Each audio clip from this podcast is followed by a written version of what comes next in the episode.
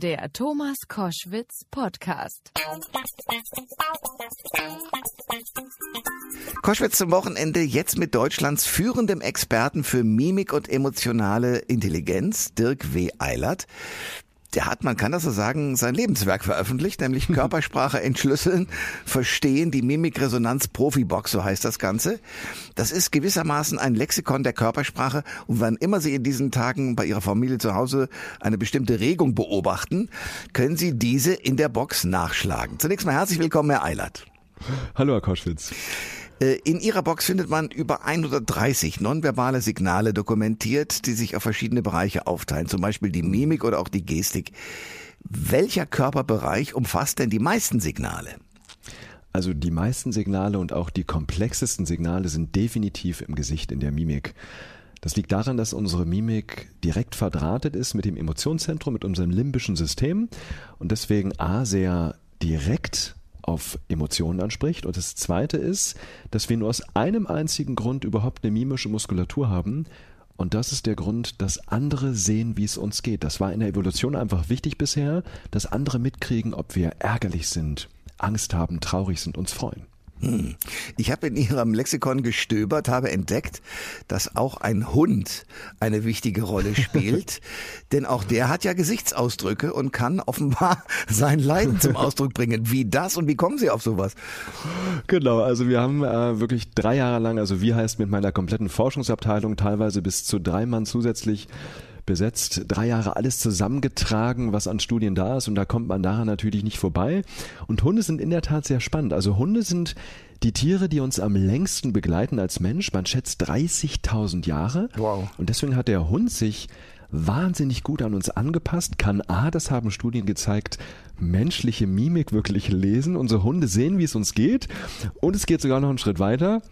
Hunde passen ihre eigene Körpersprache und Mimik an, um uns zu manipulieren. Und zwar der berühmte Hundeblick.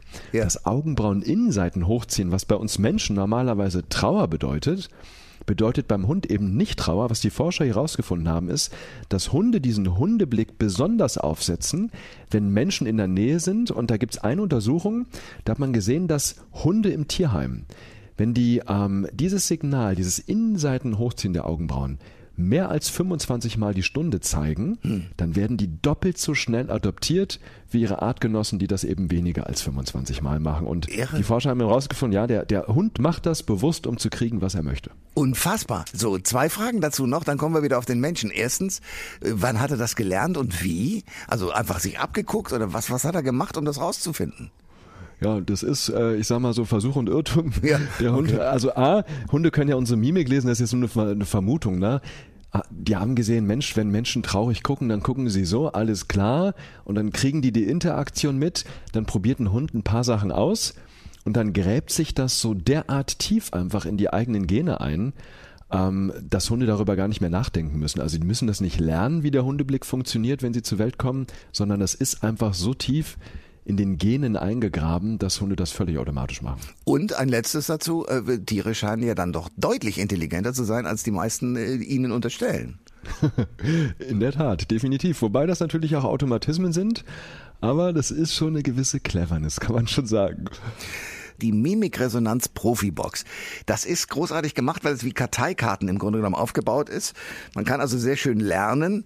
Ähm, jetzt frage ich mich natürlich, was fasziniert Sie denn so daran, äh, im Grunde genommen uns anderen äh, Menschen, die wir damit nicht täglich zu tun haben, diese im Grunde genommen ja, glaube ich, neue Sprache beizubringen. Also die Gestik mhm. und Mimik ist ja wie eine Sprache.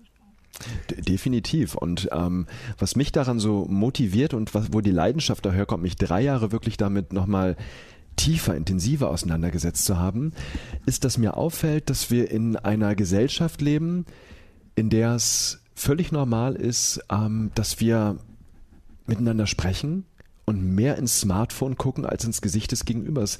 Wissen Sie, was mich wirklich betroffen macht, ist, wir haben diese ganzen digitalen Medien, die Technik, die uns zur Verfügung steht. Es war noch nie so leicht, Kontakt zu haben zu jemandem, der 3000 Kilometer entfernt ist. Da zoomen, FaceTimen, Skypen wir. Ja. Ähm, gleichzeitig ist es uns noch nie so schwer gefallen, Kontakt zu den Menschen haben, die uns wirklich gegenüber sitzen. Am Frühstückstisch. Da wird mehr ins Handy geguckt als ins Gesicht. Das hat dazu geführt, dass unsere Fähigkeit, und das haben Studien gezeigt, Körpersprache zu entschlüsseln, wirklich rapide eingebrochen ist. Die Empathiewerte gehen runter. Und deswegen glaube ich, äh, möchte ich damit einen Beitrag leisten. Deswegen glaube ich, dass wenn wir uns wieder anfangen, mehr mit der stillen Sprache zu beschäftigen, das ganz, ganz viel für unser Miteinander macht. Wissen Sie, es gibt in Afrika eine Begrüßungsformel und die heißt Saubona. Hm. Und Saubona heißt so viel wie ich sehe dich als Mensch mit deinen Gefühlen, mit deinen Wünschen, mit deinen Hoffnungen. Und das ist das, worum es für mich bei Körpersprache geht, andere Menschen mit ihren Emotionen und Gefühlen als Lebewesen wahrzunehmen. Ähm, Sie schreiben in Ihrem Buch oder in dem in diesem Lexikon, was wie so Karteikarten wie gesagt aufgebaut ist, dass man ähm, äh, Empathie, also äh, Emotionen haben muss äh, und und lernen kann beziehungsweise auch wahrnehmen kann beim anderen. Was mache ich denn als Mensch, wenn ich so ein ganz nüchterner Kandidat bin? Vor mir sitzt eine Frau, die weint ganz fürchterlich. Okay, kann ich erkennen, jetzt habe ich irgendwas gemacht, was sie traurig stimmt. Äh, aber wie kann ich denn sozusagen rausfinden, was sie wirklich umtreibt? Also geht das denn? Und ich vermute mal, es geht. Aber wie denn? Definitiv. Also dafür habe ich das Modell der Resonanzaussagen entwickelt. Das heißt, die Nachricht ist ja einfach ziemlich simpel, aber dann doch wieder schwer, weil es gelernt sein möchte, ähm, die Emotionen einfach anzusprechen mit einer Ich-Wahrnehmung. Also wenn ich das jetzt bei Ihnen zum Beispiel wahrnehmen würde und dann würde ich sowas sagen, Mensch, Herr Kos Koschwitz, ich habe hab gerade das Gefühl, dass Sie irgendwie enttäuscht sind, dass Sie traurig sind. Das heißt, ich spreche die Emotionen einfach an. Und das Geniale daran ist übrigens, das haben Untersuchungen der Gehirnforschung gezeigt, dass in dem Moment, wo ich die Emotion anspreche, unser Emotionszentrum, unser limbisches System schon runterfährt und sich beruhigt. Ach. Ich nenne das den Rumpelstilzchen-Effekt. Das heißt Ja, also. wir, wir benennen es und nehmen der Emotion damit die Macht. Also wenn jemand Angst hat, traurig ist und ich spreche es an, gebe ich der Person quasi psychische Luft zum Atmen und dadurch entspannt sich der andere. Dirk W. Eilert, Körpersprache entschlüsseln und verstehen, die Mimik-Resonanz-Profi-Box. Das ist sozusagen sein Lebenswerk. Sie äh, gehen da auch mit Mythen um, beziehungsweise räumen mit denen auf. Zum Beispiel, wenn Menschen sich gegenüberstehen oder auch sitzen und die Arme verschränken, dann hat man ja immer gedacht, das bedeutet Ablehnung. Also wenn der andere sozusagen sich zuschließt und damit seinen Bauchbereich abdeckt, dann versucht er sich zu verteidigen. Das ist aber nur die halbe Wahrheit, oder? Genau, also es heißt in der Tat Abschottung. Und jetzt könnte man natürlich denken, hey, Ablehnung ist doch das gleiche wie Abschottung. Zwei Beispiele dafür. Erstens könnte ich die Arme verschränken, wenn ich nicht ihrer Meinung bin. Ich verschränke die Arme, ich schotte mich vor dem ab, was sie sagen. Aber jetzt kommt das große Aber. Wenn ich besonders interessant finde, was sie erzählen und ich höre ihnen zu, dann könnte es auch sein, dass ich die Arme verschränke, um mich davor abzuschotten, was an Störgeräuschen von außen kommt. Und Studien haben gezeigt, dass wenn wir die Arme verschränken, können wir uns besser konzentrieren und wir bleiben sogar länger an der kniffligen Aufgabe dran. Und daran sieht man schon, Arme verschränken heißt eben nicht immer Ablehnung. Es heißt einfach nur, ich schotte mich von bestimmten Dingen ab und deswegen ist mein Tipp, immer auf die Gesamtkörpersprache achten, nicht auf ein Einzelsignal, das ist der wichtigste Grundsatz. Einzelsignale können in die Irre führen. Ich achte, wenn ich arbeite in meinen Analysen oder auch in Gesprächen immer auf die Signalcluster. Also was machen die Arme, was macht das Gesicht, was macht der Rest des Körpers. Dann verraten Sie mir doch mal einen Trick, weil das ist ja im Grunde genommen wie Sprache lernen. Ähm, Sie sagen in dem Buch auch, ähm, eigentlich kann man sich in der Körpersprache, in der Mimik und Gestik eigentlich nicht verstecken. Also mit anderen Worten, wenn ich äh, darauf erpicht bin, ehrliche Aussagen von meinem Gegenüber zu kriegen, ist doch das die Sprache, die ich sprechen können sollte. Wie lerne ich die am schnellsten? Definitiv. Also ähm, auch damit habe ich mich übrigens in dem Buch beschäftigt, weil das ist der erste Knackpunkt. Ähm, deswegen habe ich eine zwölf Wochen Wahrnehmungs-Challenge entwickelt. Ein zwölf Wochen Programm. Ja. Da gibt's pro Woche eine Übung, die macht man. Und dann hat man drei Monate quasi Training, um die Wahrnehmung erstmal zu erweitern. Und das Aller, Allerwichtigste ist überhaupt erstmal wieder auf das Nonverbale zu achten. Also hier ein ganz praktischer Tipp für jeden, ähm, sich ein Signal rauszusuchen, ich sag mal, ich nehme mal das Arme verschränken. Und jetzt wäre die Aufgabe in der nächsten Woche mal darauf zu achten, in welchen Situationen verschränken Menschen eigentlich die Arme. Und das ist das beste Training. Und was ich dann empfehle, ist diese Signale, die ich beobachte, wenn es geht, wenn es die Situation erlaubt, auch rückzukoppeln. Also Beispiel, ähm, ich spreche gerade mit Ihnen, ähm, Sie verschränken die Arme, ich nehme das wahr und könnt jetzt sowas sagen wie, Herr Kosch, Koschwitz, ich habe irgendwie das Gefühl, Sie sind hier ein bisschen skeptisch an der Stelle. Und wenn Sie jetzt sagen, nee, ich finde es so spannend, was Sie erzählen, dann habe ich wieder was gelernt. Wenn Sie sagen, ja stimmt, habe ich auch was gelernt. Das heißt, mein Tipp ist, Signale wahrnehmen, darauf achten, ein Signal pro Woche und wenn ich das Signal beobachte, rückkoppeln und aus der Rückkopplung, aus dem Feedback, was ich dann kriege, lernen. Dirk W. Eilert ist bei Koschwitz zum Wochenende. Wir reden über Körpersprache, über eine Sprache, die die meisten glauben zu verstehen, aber in vielen Fällen es nicht tun. Deswegen haben Sie eine Challenge eingearbeitet in Ihr Buch. Äh, sagen Sie mal die, die Punkte, die Sie da so vorschlagen. Atmen ist zum Beispiel einer. Hm, also es geht erstmal darum, das ist der Basisschritt, die eigene Aufmerksamkeit zu trainieren. Wenn wir zum Beispiel im Gespräch sind, ist das größte Hindernis, die Körpersprache anderer Menschen überhaupt wahrzunehmen, dass unser Geist selten hier im Jetzt ist, sondern sich schon mit dem Morgen beschäftigt, mit dem Gestern beschäftigt oder im Gespräch sich schon damit beschäftigt, was frage ich denn als nächstes, was möchte ich als nächstes sagen, wenn Sie fertig sind. Und deswegen äh, ist eine zentrale Übung, den eigenen Atem zu beobachten, einfach 10, 15, 20 Minuten am Tag sich hinzusetzen, den Atem zu beobachten, ist eine normale Achtsamkeitsmeditation, durch die wir lernen, unsere Aufmerksamkeit mehr auf den jetzigen Moment zu richten. Und Studien haben gezeigt, dass sich da so, dadurch sogar unser Gehirn verändert. Also unser Gehirn passt sich an, trainiert, wir trainieren damit quasi den Beobachtungsmuskel im Gehirn. Hm. Da sagen Sie ja etwas, was sozusagen im Fernsehen häufig zu beobachten ist, dass ein Interviewer irgendwelche Fragen stellt, aber eigentlich nicht wirklich zuhört, was die Antwort ist, weil sonst würde er als nächstes eine andere Frage stellen, nämlich die, die die Zuschauer dann meistens interessieren. Also mit anderen Worten sagen Sie, lern mal gut zuhören. Wie geht denn das? Also wie bleibe ich denn im Hier und Jetzt dann mit anderen Worten? Also das ist wirklich nur eine Frage des Trainings sich bewusst zu werden, indem ich zum Beispiel übe, den Atem zu beobachten, sich bewusst zu werden, welche Gedanken kommen einfach, die Gedanken wieder ziehen zu lassen. Und wenn ich das trainiert habe, gelingt mir das auch im Gespräch, dass ich Ihnen zuhöre und dann in dem Moment, wenn Sie mir eine Frage stellen oder eine Pause machen, das ist ja auch ein schönes Beispiel, wie viele Menschen lassen sich nicht aussprechen. Ja, da will man nur mal durchatmen und der andere hakt sofort dazwischen. Also es ist wirklich ein Training. Mimikresonanz ist für mich eine Haltung, wo es darum geht, eine Haltung zu kultivieren im Leben. Und im Gespräch heißt die, ich bin bei dir, ich interessiere mich für dich und ich interessiere mich dafür, wie es dir geht. Wie kann ich denn das noch ausbauen? Weil ich habe den Eindruck, es würde, glaube ich, jeder gerne so dastehen und das genau können. Trotzdem flutschen die Gedanken immer so weg. Genau, also deswegen ist für mich übrigens die schönste Achtsamkeitsmeditation der Welt Körpersprache beobachten. Deswegen habe ich diese Box auch in Kartenform aufgebaut, 244 Karten mit Videos, die man einscannen kann, um die Signale nochmal zu sehen. Und was ich dann machen würde, wäre einfach pro Woche oder pro Tag eine Karte raus, dieses Signal angucken und dann einfach rausgehen in die Welt, Gespräche führen und bewusst mal auf diese Signale zu achten. Und dadurch werden Sie merken, in dem Moment, wo Sie anfangen, sich auch nur auf ein Signal zu konzentrieren, sonst wird es wieder zu viel für den Kopf, dann lernt Ihr Gehirn mehr den jetzigen Moment wahrzunehmen. Weil wenn ich auf Ihre Körpersprache achte, muss ich im jetzigen Moment sein.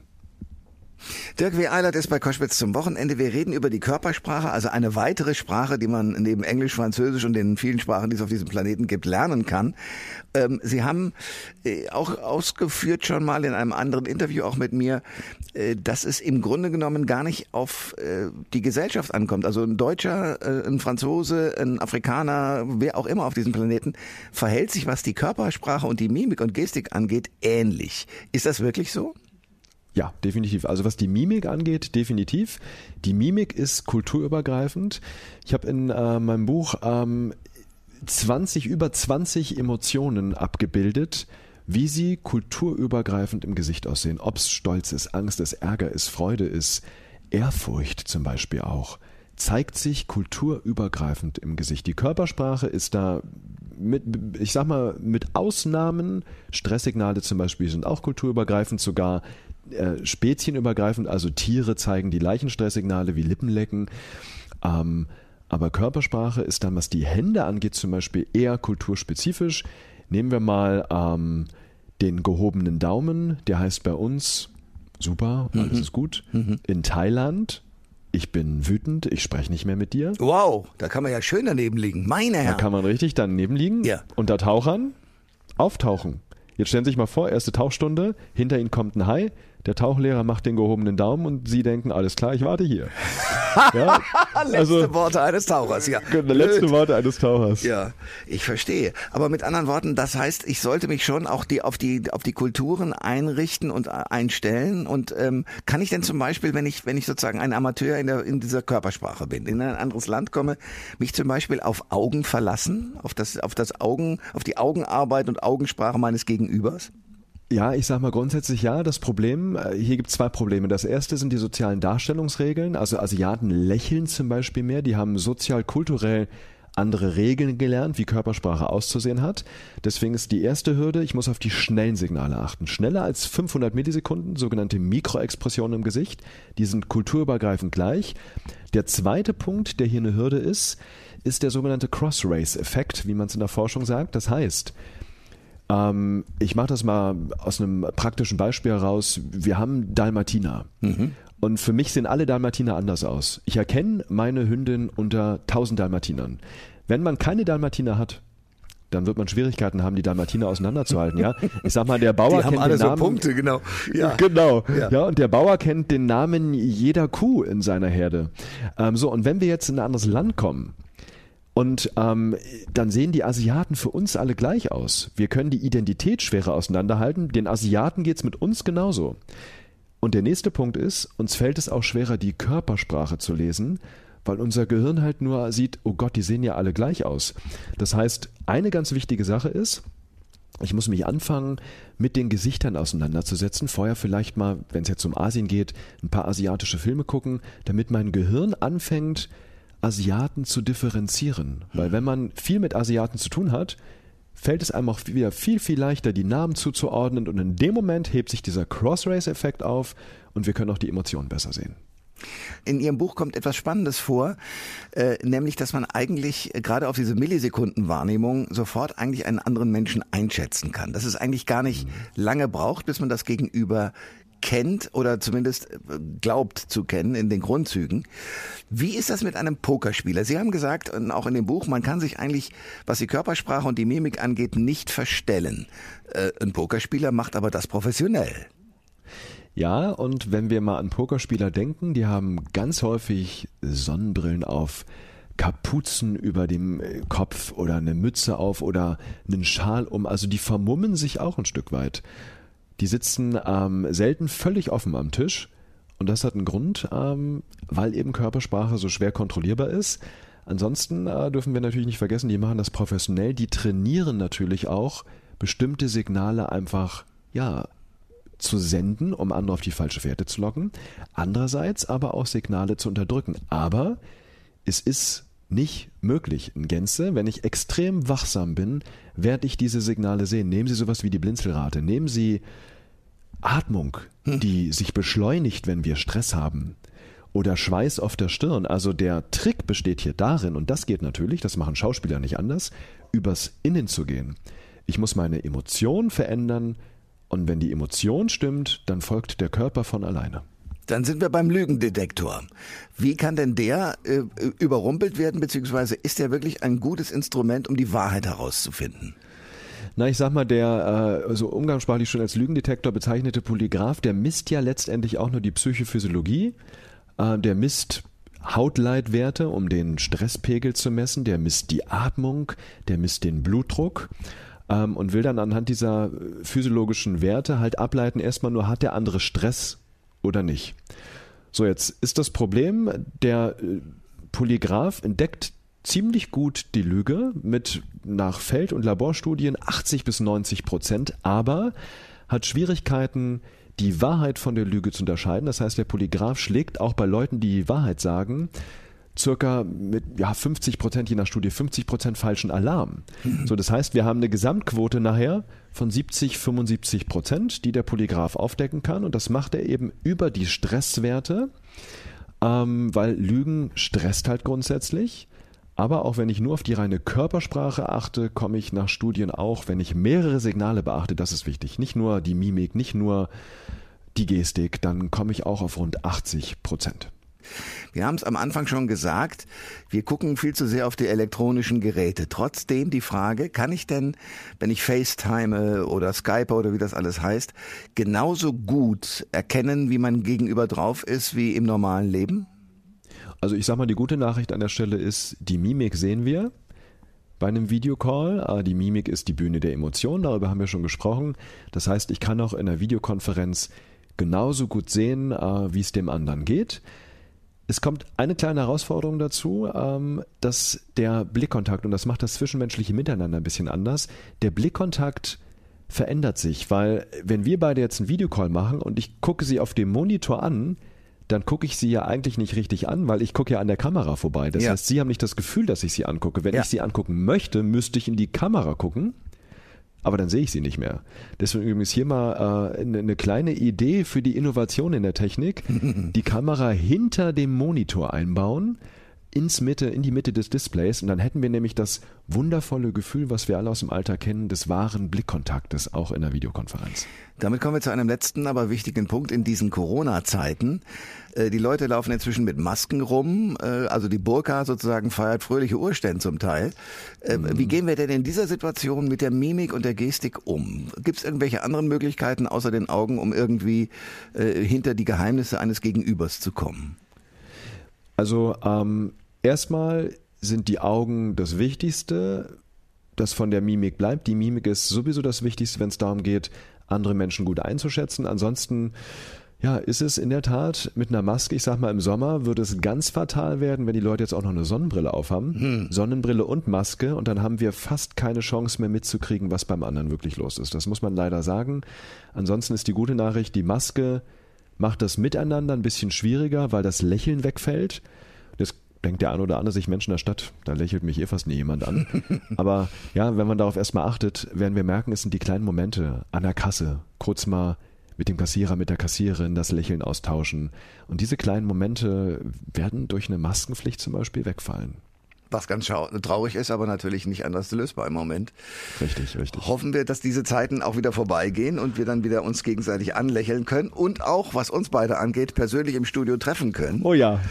Ich danke jedenfalls für den Besuch heute sozusagen per Leitung in diese Sendung und äh, bleiben Sie gesund und danke fürs Gespräch. Gerne, Koschwitz, Sie auch. Tschüss. Alle Informationen zur Sendung gibt es online auf thomas-koschwitz.de.